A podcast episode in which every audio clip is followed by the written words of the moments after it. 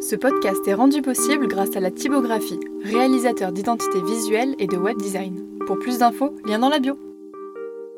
Si certains termes techniques ne vous parlent pas, on espère que vous trouverez les réponses sur Instagram, sur le post dédié à l'épisode. Millésime ou assemblage? Millésime. En cocktail ou pur? Les deux. Nous avons défini, sinon étudié, le wine, le vin. C'est la terre, c'est aussi le soleil. Entrer dans l'univers Léraud, c'est découvrir une entreprise familiale. La maison est pionnière dans l'art des cognacs millésimés. Aujourd'hui, avec leurs équipes, la maison travaille de manière minutieuse, du raisin jusqu'à la signature de leur étiquette de cognac. On s'excuse pour le grincement pendant la première minute, ça s'arrête très vite. Bonne écoute Eh ben, bienvenue dans la Voix des Vignes, est-ce que tu peux te présenter? Alors voilà, je m'appelle Clément, je suis responsable commercial export euh, chez Cognac Léraud depuis euh, deux ans et euh, je m'occupe donc d'une partie export et également d'une partie France avec mon collègue Mathieu Boudier. Est-ce que tu peux nous parler un petit peu de l'histoire de la maison Léraud Alors la maison Léraud, la maison Léraud, c'est un savoir-faire qui a aujourd'hui plus de 200 ans, euh, même si la marque Léraud n'existe que depuis les années 70. Euh, la première distillation a eu lieu au domaine dans les années 1800 euh, par, l'arrière-arrière-grand-père de Monsieur Léraud. Euh, et voilà, donc à la base, le cognac Léraud, c'est un produit, c'est un produit qui a été fait de bouillure de cru, donc vinification, distillation, et ensuite les eaux blanches étaient revendues aux grandes maisons, qui elles ensuite s'en servaient pour faire le vieillissement, leur assemblage et le revendaient. Euh, dans les années 70, quand Monsieur Léraud hérite de- du domaine de son père, il décide d'arrêter tous ses contrats avec les grandes maisons et d'apposer la marque Léraud sur ses bouteilles. Et c'est là qu'est née la maison Léraud. Et donc, euh, lui partait euh, plus de 200 jours par an pour aller vendre son cognac. Donc voilà d'où on est parti. Et pour quelqu'un qui ne sait pas où est Cognac, est-ce que tu peux nous faire un petit point rouge sur la carte de France? Une heure au nord de Bordeaux. Voilà, à comparer, à ne pas faire la différence, enfin, pour faire la différence avec l'Armagnac qui se trouve à une heure en dessous de Bordeaux. Voilà un peu le- pour le point géographique. Euh, Et la maison Léraud aujourd'hui, c'est combien d'hectares et euh, quel cépage vous travaillez? Alors nous, on travaille sur environ plus de 90 hectares de propriété, euh, principalement sur l'Uni Blanc pour nos cognacs. On fait aussi un peu de folle blanche et de colombard pour nos pinots des Charentes. Voilà un autre produit qu'on travaille également. Mais pour nos cognacs, on est sur un assemblage donc 100% Uni Blanc, euh, plus de 90 hectares de propriété, répartis sur euh, quatre différents crus. euh, 80% sur la petite Champagne, mais aussi euh, trois autres crus qui vont être réservés exclusivement pour nos cognacs millésimés euh, sur la Grande Champagne, les fins bois et les bons bois. Est-ce que tu peux nous expliquer justement euh, ces catégories-là qui existent dans le cognac, euh, petite champagne, grande champagne? Parce que bon, ça n'a rien à voir avec le champagne euh, effervescent, donc euh, on t'écoute. Alors, en fait, euh, la particularité, donc en fait, c'est pour faire un- un- une mise en parallèle avec le vin. euh, c'est la seule chose que je parlerai en mise en parallèle avec le vin, c'est sur les appellations. Euh, quand vous allez à Bordeaux, euh, vous allez avoir différentes appellations comme Saint-Estèphe, Saint-Julien, etc. euh, qui vont avoir des différences de terroir. Et ben chez nous à Cognac, on a exactement la même chose. On va avoir les grandes champagnes, les petites champagnes qui vont être sur des sols plutôt argilo-calcaires, voire très calcaires sur la grande champagne, euh, qui vont donner des profils euh, différents. On va avoir des cognacs qui vont avoir besoin de beaucoup de temps pour évoluer, qui vont être ben, voilà, très fins en bouche, avec beaucoup d'arômes euh, sur le côté vraiment floral, minéral. Alors que si on va sur la partie fin bois et bon bois, on va être sur des, sur des sols beaucoup plus argileux, voire sableux quand on va se rapprocher de la côte atlantique. Donc on va avoir euh, bah, des cognacs qui vont avoir un profil différent avec euh, un côté un peu plus fruité, un côté un peu plus épicé. Euh, voilà. Et après, euh, sur les noms, bah, en fait, la grande champagne et la petite champagne, euh, pour faire la différence donc, avec le champagne, il n'y a rien à voir avec le côté pétillant. En fait, champagne, à la base, en vieux français, ça veut dire campagne. Donc, c'est les plants, les plants de vigne qui sont plantés sur ces terroirs sont en fait sur des grandes plaines, voilà, où il n'y a pas de, bois. Alors que, à la différence, quand on va sur les fins bois, les bons bois, on va être sur des, des territoires où il va y avoir des bois tout autour des vignes, voilà, qui vont. Donc voilà pourquoi les appellations euh, peuvent différencier. Donc vous, vous occupez de vos vignes, vous faites le raisin, etc. Et aujourd'hui, comment elle est composée l'équipe? Parce que s'il y a du monde qui s'occupe des vignes, d'autres personnes qui s'occupent du cognac, combien vous êtes? Alors aujourd'hui, on est environ une trentaine à travailler sur le domaine Léraud. Euh, bah déjà, vous avez la famille Léraud, avec euh, monsieur et madame Léraud, qui ont 80 ans aujourd'hui. Ils travaillent avec leur fils, Laurent, qui est notre directeur général, et Jean-Charles Anne-Sophie, les petits-enfants. Jean-Charles, qui est notre maître distillateur, qui s'occupe de toute la partie euh, vinification, distillation et gestion du vignoble en lui-même. Et Anne-Sophie, sa petite sœur, qui euh, travaille euh, avec, sa grand-mère sur tout ce qui est le packaging et aussi côté administratif avec son papa. Donc là, déjà, vous avez cinq personnes de la famille Léraud. Ensuite, vous avez toute la partie logistique, euh, la partie comptabilité, euh, la partie commerciale, euh, dont, je fais partie avec mes collègues. Et puis après, vous avez bah, toutes les personnes qui sont là pour la mise en bouteille, parce que bah, faut du monde. On travaille, nous, beaucoup en flux tendu, donc on travaille exclusivement beaucoup à la commande, notamment sur les commandes export. Donc on a besoin de beaucoup de monde sur la mise en, bouteille, parce qu'il y a énormément de travail à chaque fois sur chaque bouteille. Et puis après, on a aussi du monde dans les vignes, euh, soit euh, au niveau saisonnier. Bah, par exemple, en ce moment, on est sur le relevage des vignes. Donc là, on a besoin de beaucoup de gens, euh, mais c'est sur des, euh, sur des occasions, alors qu'après, on a avoir beaucoup moins de monde quand ça va être la distillation dans la, dans la période de vendange. Pardon. Voilà, puis après, voilà, donc on a environ une trentaine à, à se partager tout le travail de la partie vignoble jusqu'à la partie mise en bouteille commerciale. donc voilà. Et quel type d'agriculture est pratiqué du coup sur le vignoble? Alors nous, on est sur une agriculture qui va être raisonnée. Euh, on n'a pas encore de certification euh, bio ou HVE parce que bah, c'est énorme à mettre en place. Euh, qu'on est un domaine quand même qui reste familial. Donc on n'a pas personne vraiment de, dédié à, cette partie-là. C'est des, programmes qui sont assez lourds. On tend à, vouloir venir déjà HVE. Euh, c'est une première étape pour nous. En fait, on a toutes les conditions euh, pour le faire, mais euh, c'est énormément de, de, de paperasse à remplir. Donc, on, veut le devenir. Donc, aujourd'hui, on est sur une agriculture raisonnée. Donc, ça veut dire qu'aujourd'hui, on ne s'interdit de rien. Aujourd'hui, on ne traite que si on a besoin de traiter. et s'il n'y a pas besoin, voilà. Mais après, il faut aussi être responsable de par, ben, voilà, au niveau bio, bio, bio. Mais aussi, il faut se rendre compte que bah, parfois, on a des conditions climatiques, euh, comme on a en ce moment où il y a énormément de pluie, sur, avec la chaleur, qui peuvent développer euh, de nombreuses maladies. On a eu un- une période de gel aussi, donc euh, voilà, il faut faire attention aussi à nos vignes. Il faut rappeler qu'on est des agriculteurs, enfin des viticulteurs, mais voilà, dans un monde d'agriculture et que bah, des pertes, ça pourrait avoir des conséquences, des conséquences euh, dramatiques pour nous. Donc voilà, mais pour autant, on tend vers une agriculture biologique et un respect de l'environnement. Et euh, de vigneron jusqu'à distiller et à vendre ses cognacs. C'est euh, classique euh, ici?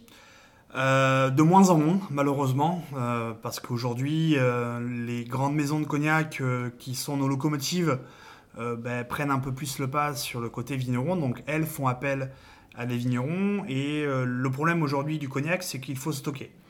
Et que quand il faut stocker, il faut stocker pour minimum deux ans pour faire du VS, mais on peut stocker plus longtemps pour avoir sur des vieux XO.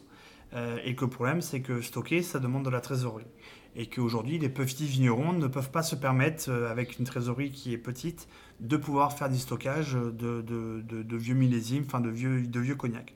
Donc ils préfèrent devenir bah, bouilleurs de cru, donc en fait ils vont produire du cognac, ils vont continuer à élever euh, sur leur vigne, mais ils vont en signer des contrats avec des grandes maisons qui vont ensuite racheter leurs vides blanches pour les faire élever et les faire vieillir avec euh, bah, voilà, les, moyens que sont les leurs. Donc euh, des petites maisons comme nous, euh, familiales, 100% indépendantes, il y en a de moins en moins malheureusement. Un pourcentage comme ça, je sais pas si t'en as. Pas vraiment de pourcentage, mais on va être euh, ouais, 10, euh, 10%, 15%. euh, Ok. c'est- c'est- Il y a 4200 euh, environ producteurs de cognac euh, aujourd'hui répertoriés, donc entre bouilleurs de cru, maison, etc. Donc euh, voilà, c'est difficile à, à faire parce qu'il y en a qui font un peu les deux. Euh, voilà, mais nous, en tout cas, on travaille euh, 100% en propre, donc avec nos propres vignes. On n'a pas d'achat extérieur de de- d'eau de vie blanche pour faire vieillir. Euh, voilà, et ça, c'est très important pour nous, de faire valoir notre savoir-faire.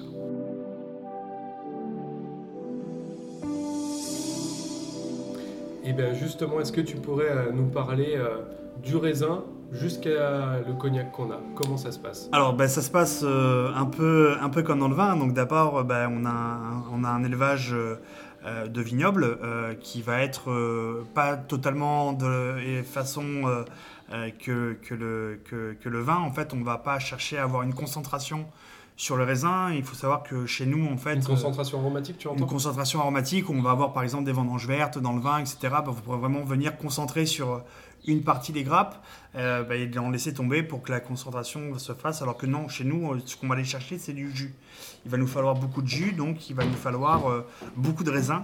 Donc on va pas forcément avoir de vendange verte où on va voilà, éliminer des, grappes pour concentrer les arômes. Non, nous ce qu'on va chercher c'est plutôt euh, de la- de, de l'acidité, euh, quelque chose de très aromatique. Euh, donc ça c'est tout ce qui est partie vignoble. Ensuite bah, on a une partie vendange qui chez nous est mécanique. hein. Il faut savoir qu'il n'y a pas de vendange manuelle en cognac ou alors s'il y en a c'est vraiment, vraiment sur des petits domaines. Parce qu'il n'y a pas de, euh, d'influence sur, euh, sur, comme en Champagne où la vendange mécanique par exemple est interdite. Euh, voilà, il n'y a pas d'incidence aujourd'hui dans le cognac. Donc ensuite on passe bah, sur la partie vinification où on produit du vin. Donc c'est un vin blanc qu'on va, qu'on va produire, très, classique, avec une fermentation alcoolique, une fermentation malolactique. Déjà on passe par, pardon, sur un pressoir pneumatique. Voilà, sur une vendange entière, il n'y a pas de, de séparation, mais ça ne va pas donner forcément une influence particulière par rapport au vin.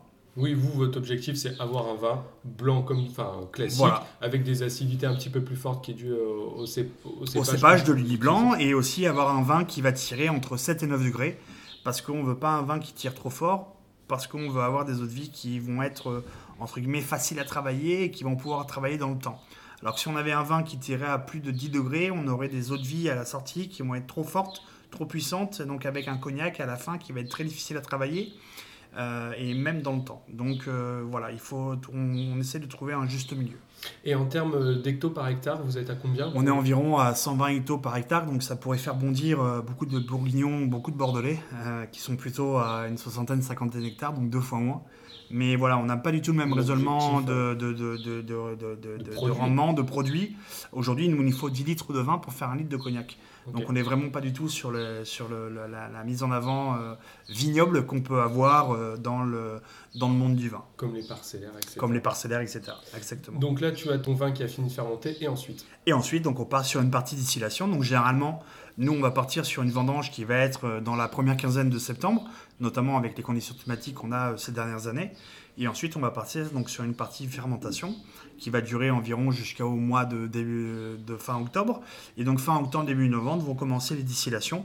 Donc, on va faire une des distillations par jour. Donc, nous, on, travaille sur deux alambics, un de 25 hectolitres et un de 45 hectolitres et euh, qui va durer jusqu'au 31 mars de l'année N plus 1. Voilà, parce qu'après, au 1er avril, on n'aura plus le droit de l'appeler cognac, mais brandy. Donc on a quand même un, temps à, gérer. Euh, donc c'est assez euh, intensif, euh, assez fatigant pour, Jean-Charles quand il distille.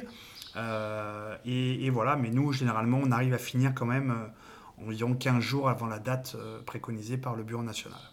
Et euh, la différence euh, entre euh, vous et un- une autre maison de cognac, quelles sont sur les distillations, les distillations aussi des lits que vous intégrez, qui n'est pas forcément intégré, et puis en même temps, si tu peux nous présenter la particularité des alambics ici en Charente. Alors nous, on travaille donc comme toutes les maisons cognacaises, ce qui est obligatoire, c'est un alambic charentais. Voilà, avec une cuve, un col en cygne, un, un réchaud-vin et un serpentin donc pour faire refroidir les alcools. Euh, donc euh, ça c'est obligatoire. Donc nous, on, donc, comme je vous l'ai dit, sur une cuve de 25 et 45. Et nous, on- notamment, on va travailler sur euh, euh, un jus qui va être sur lit. Donc on va faire élever, on va faire bouillir le, cogn- enfin, le vin blanc sur lit, ce qui va donner une aromatique supplémentaire au cognac. Enfin, On est d'accord, hein, quand, sortir. quand tu dis sur lit, c'est parce que vous avez encore les levures mortes qui sont présentes. Absolument. Et elles sont distillées. Et elles sont distillées, exactement. Et ça va donner un, un- une- un côté aromatique qui va être différent. Alors aujourd'hui, c'est sûr que ça demande beaucoup plus de travail que si on élevait juste le jus. Euh, mais euh, comme on est une petite maison, nous, on peut se le permettre, ce que, les grandes maisons ne peuvent pas faire. Euh, voilà, donc ça demande forcément beaucoup plus de travail.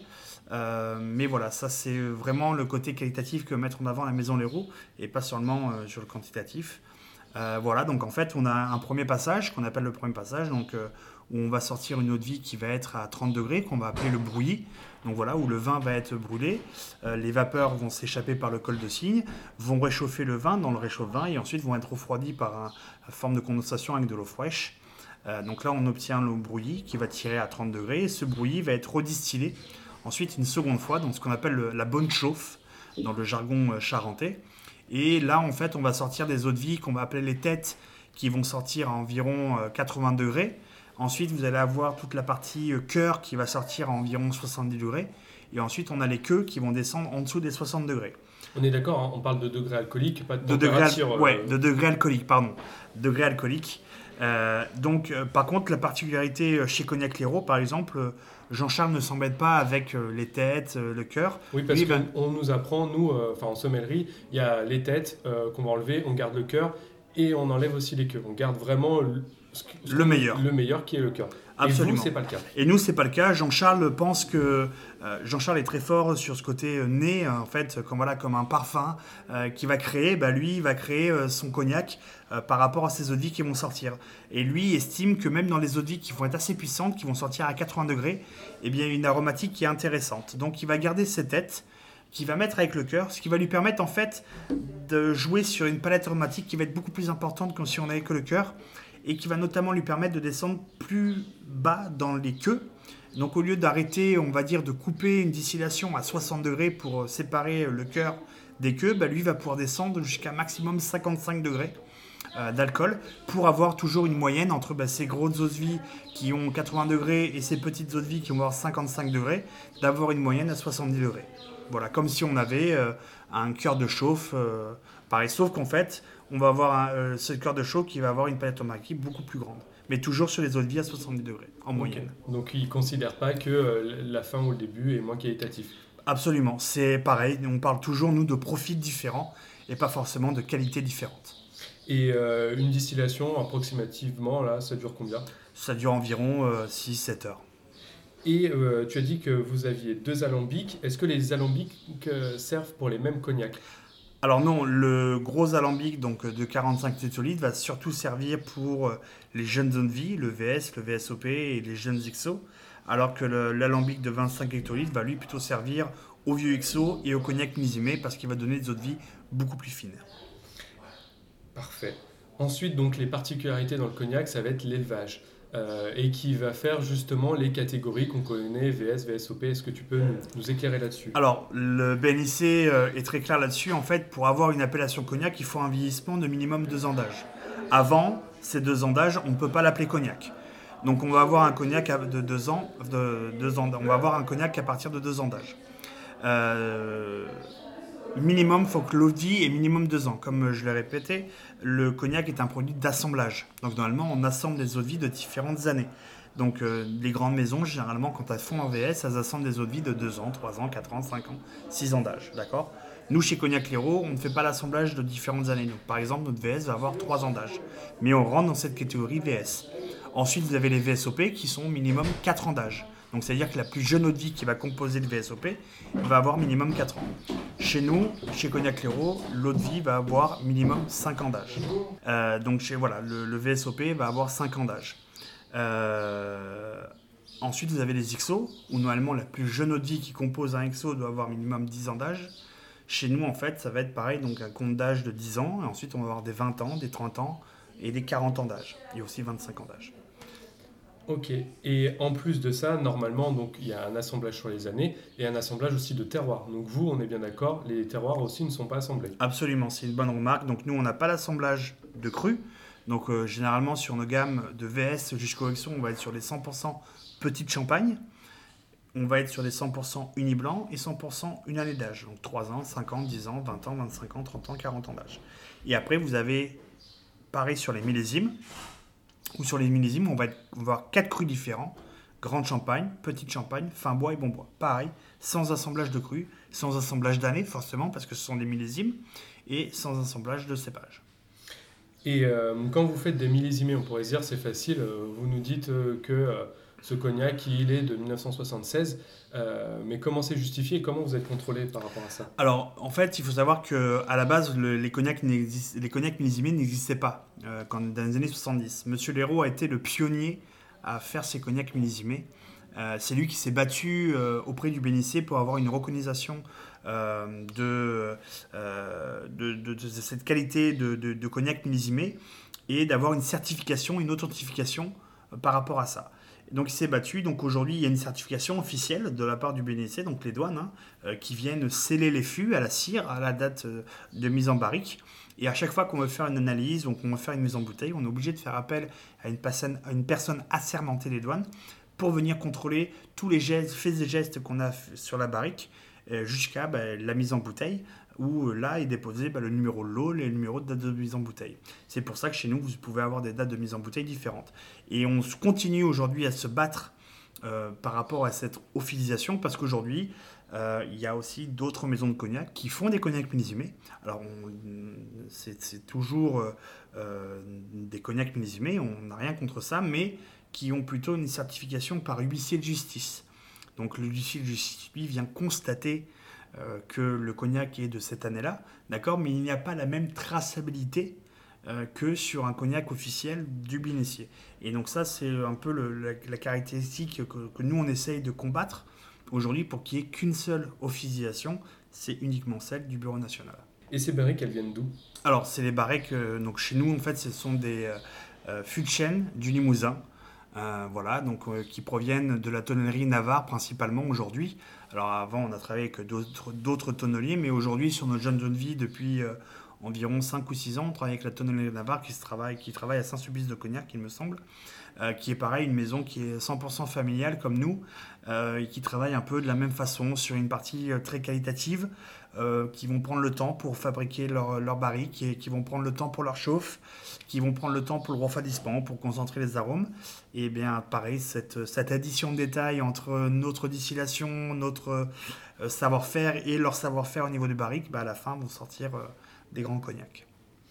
Et dernière question, j'aurais aimé t'écouter euh, parler justement, euh, quand on pense cognac, on pense à, un papy qui va nous sortir une bouteille, il va nous dire ah tiens fais-nous goûter ça, ou aux rappeurs américains qui vont être en boîte de nuit euh, à agiter des bouteilles. L'héros, vous êtes placé où par rapport à tout ça? Quel est votre regard? Alors nous, bien sûr, nous en fait on, agit toujours dans l'ombre des, des, grandes maisons de cognac qui, qui vendent justement beaucoup aux États-Unis avec les rappeurs, etc. Euh, donc nous, on a un peu deux profils. On a ce profil où on va être placé sur une catégorie euh, luxe, sur les palaces parisiens, sur les tables étoilées, mais voilà, avec nos cognacs haut de gamme, euh, qui vont être plutôt sur les digestifs. Et aussi dans ce côté bar, où on va avoir ben, nos jeunes VS ou nos jeunes VSOP qui vont être sur des cocktails. si vous allez dans les bars d'Angoulême, ben, vous verrez du cognac euh, dans les établissements euh, de nuit, enfin les bars, euh, je parle, où voilà, on va servir le cognac à l'inverse avec du Schweppes. Donc voilà, donc on essaie d'avoir un peu les, deux, les deux catégories, d'avoir une catégorie sur les jeux de zone vie ben, qu'on va mettre en long drink avec du tonic, avec du ginger, voilà, pour faire des cocktails très frais, très fruités. qui sont pas plus différents que des whisky coca ou des vodka Red Bull qui, à mon sens, sont beaucoup plus qualitatifs. C'est pas un crime hein, d'assembler. C'est pas un crime d'assembler, bien au contraire, il faut un peu casser euh, cette image. Enfin, moi, j'ai voilà, une trentaine d'années et, euh, et euh, je bois ça depuis que je, suis tout jeune. C'est bon, après, c'est donc c'est un peu une boisson voilà historique, mais mais à chaque fois qu'on fait goûter ça hors de nos frontières euh, charentaises, euh, on voit que les gens adorent, mais euh, non pas pensent que pour eux, bah, voilà, couper du cognac, c'est sacrilège, mais il faut leur expliquer. Et, et c'est ce que j'invite à faire à chaque fois que je fais une dégustation, c'est de casser un peu les codes du cognac et de dire que bah, dans le whisky, quand vous avez des blends whisky, tous ces tous ces whisky là qu'on trouve au supermarché, qu'on mélange avec du coca notamment en boîte de nuit ou en bar, et ben ça a à peu près l'image de ce qu'on peut avoir sur nos VS et VSOP, qui sont des jeunes eaux de vie, qui sont pas forcément faites pour la dégustation, même si au niveau qualitatif, on va être, euh, euh, voilà, on va avoir des produits qui vont sortir et qui peuvent être bu euh, purs, mais c'est pas un drame non plus on les coupe. Et, puis après, j'ai envie de dire, c'est pas grave aussi si vous coupez votre cognac avec des 1XO 40 ans d'âge, si vous voulez couper avec du Schweppes, ça vous regarde.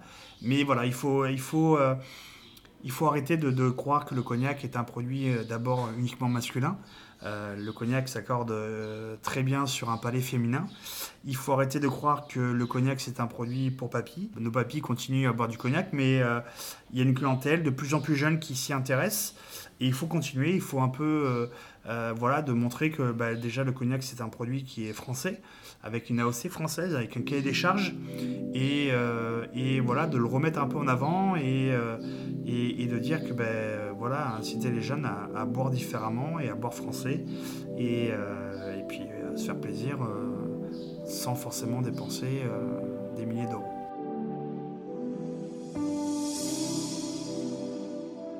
Est-ce que tu peux nous présenter euh, la gamme Lero Alors nous, ben, donc le cognac Lero, on, on fait euh, à peu près toutes les gammes en cognac. Donc on va partir du VS, VSOP, ensuite on va avoir euh, du 10 ans, du 20 ans, du 25 ans d'âge, du 30 ans d'âge, 40 ans d'âge, qui vont faire la particulari- par- particularité XO. Ensuite on va avoir nos cognacs millésimés, donc bruts de fût, donc non réduits, euh, qui vont être voilà, des années 90 euh, jusqu'aux années 50 environ. Aujourd'hui on a la plus grosse collection de cognac millésimés certifiés et authentifiés par le Bureau national. Et puis après, bah, bien sûr, on fait euh, l'autre alcool euh, qui, provient des Charentes, c'est le Pinot des Charentes, euh, qui est un assemblage d'un tiers de cognac et de deux tiers de jus de raisin non fermenté. Donc on n'est pas sur un vin, un vin muté, voilà, qui se boit très bien à l'apéro également, ou quand on est sur des vieux cognacs, très bien sur un accord fromage ou dessert. Euh, ça, passe, euh, ça passe très bien. Et après, depuis 1998, la famille Léraud est également propriétaire sur un domaine euh, euh, en Bas-Armagnac, à Lannepax, dans le sud du Gers. Et donc, on est aussi producteur d'Armagnac, donc on est à la base des producteurs de- d'eau de vie de vin. Voilà, et donc Cognac et Armagnac, qui sont deux eaux de vie de vin. Et si on veut euh, trouver une de vos bouteilles, où est-ce qu'on peut les trouver aujourd'hui? Alors, nous, on travaille énormément euh, euh, dans les cavistes, chez les cavistes indépendants. Euh, donc euh, voilà, un peu partout, euh, un peu partout en France, Paris, en Alsace, Dijon, Chalon-sur-Saône, Lyon, Marseille, Montpellier, Orléans, en Bretagne, à Bordeaux, voilà, à Toulouse.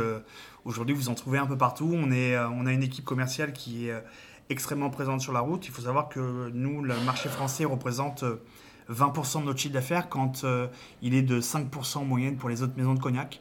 Donc nous, la, France reste un marché très important. Donc on aime mettre sur la route, on aime être proche de nos clients. Euh, et puis après, ben, quand vous allez euh, sur les très belles tables étoilées également, ou dans les brasseries, hein, vous pouvez aussi en trouver en, brasserie bistrot, mais euh, euh, voilà, après sur les belles tables, sur les palaces parisiens. euh, et puis après, ben, on a quand même une partie export, euh, donc euh, on travaille aujourd'hui avec euh, euh, plus d'une trentaine de pays euh, différents dans le monde, trentaine, quarantaine de pays différents dans le monde. Donc voilà. Et euh, ce qui est chose importante, c'est que par rapport aux différents pays, la qualité des cognacs ne change pas. On ne va pas s'adapter à tel ou tel, euh, tel ou tel goût de différents euh, Marchés. Euh, tous les cognacs qui sortent d'ici ont la même particularité. Et est-ce que tu peux nous donner une fourchette de prix? On va commencer sur les jeunes eaux de vie, donc les VS. Chez nous, vont sortir en, en prix caviste entre 35 et 37 euros TTC. Et quand on va partir sur euh, des cognacs millésimés, euh, donc on va sortir à environ euh, entre 500, euh, environ à une moyenne de 500 euros la bouteille. Mais voilà, sur les bouteilles millésimées qui ont passé 30 ans, 40 ans en fût. Euh, mais après, on peut trouver des 100% 40 ans d'âge XO euh, qui vont sortir à 230 euros TTC en cave. On a des euh, 25 ans d'âge qui vont sortir à environ 150 euros en cave. On a des 10 ans d'âge qui vont sortir à 80 euros hors taxe. Il y a Euh, des petits 80 euros TTC, pardon, en cave.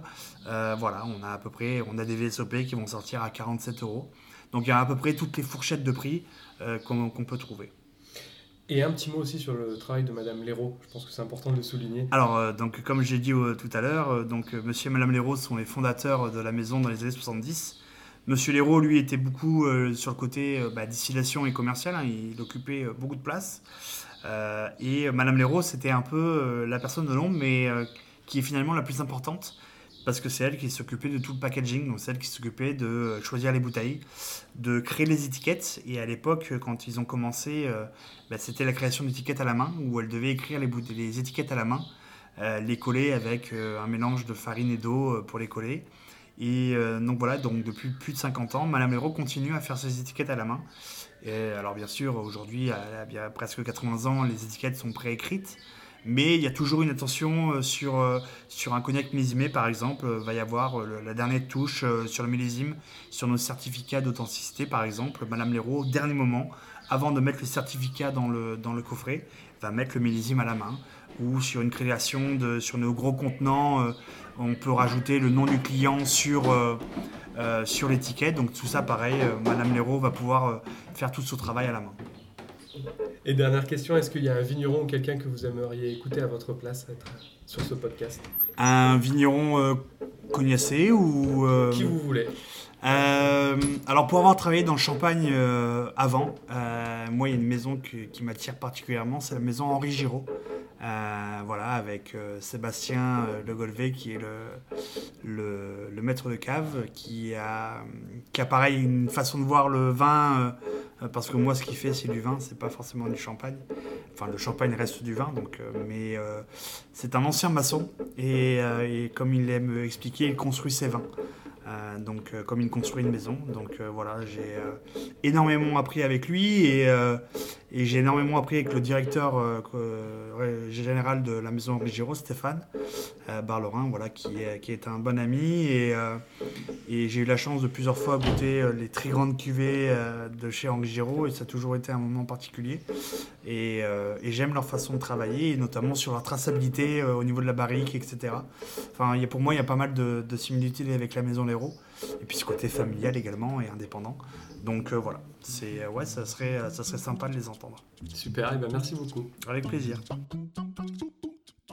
Si cet épisode vous a plu, n'hésitez pas à le partager ou en parler autour de vous. Comme vous l'aurez compris, le but de ce podcast, c'est aussi de confronter les différents avis. Si vous avez des remarques, des compléments d'information, vous pouvez les inscrire en commentaire ou sur Instagram. Nous sommes aussi joignables par email, toutes les informations sont dans la description.